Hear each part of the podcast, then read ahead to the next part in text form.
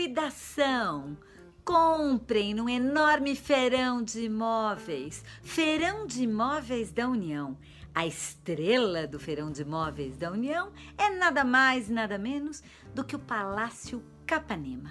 O que, que é o Palácio Capanema?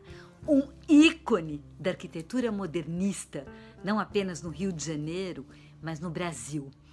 Um símbolo de uma revolução que começou a acontecer na arquitetura, mas que também se espelhou na ideia, num projeto de país, num projeto de desenvolvimento de país moderno, aonde aquilo que seria um ministério da educação e da saúde pública, o esteio desse projeto de desenvolvimento, receberam nesse mesmo palácio a sua representação simbólica como ícone educação, saúde pública como ícones da modernidade e da vanguarda e de um projeto de superação do atraso do país.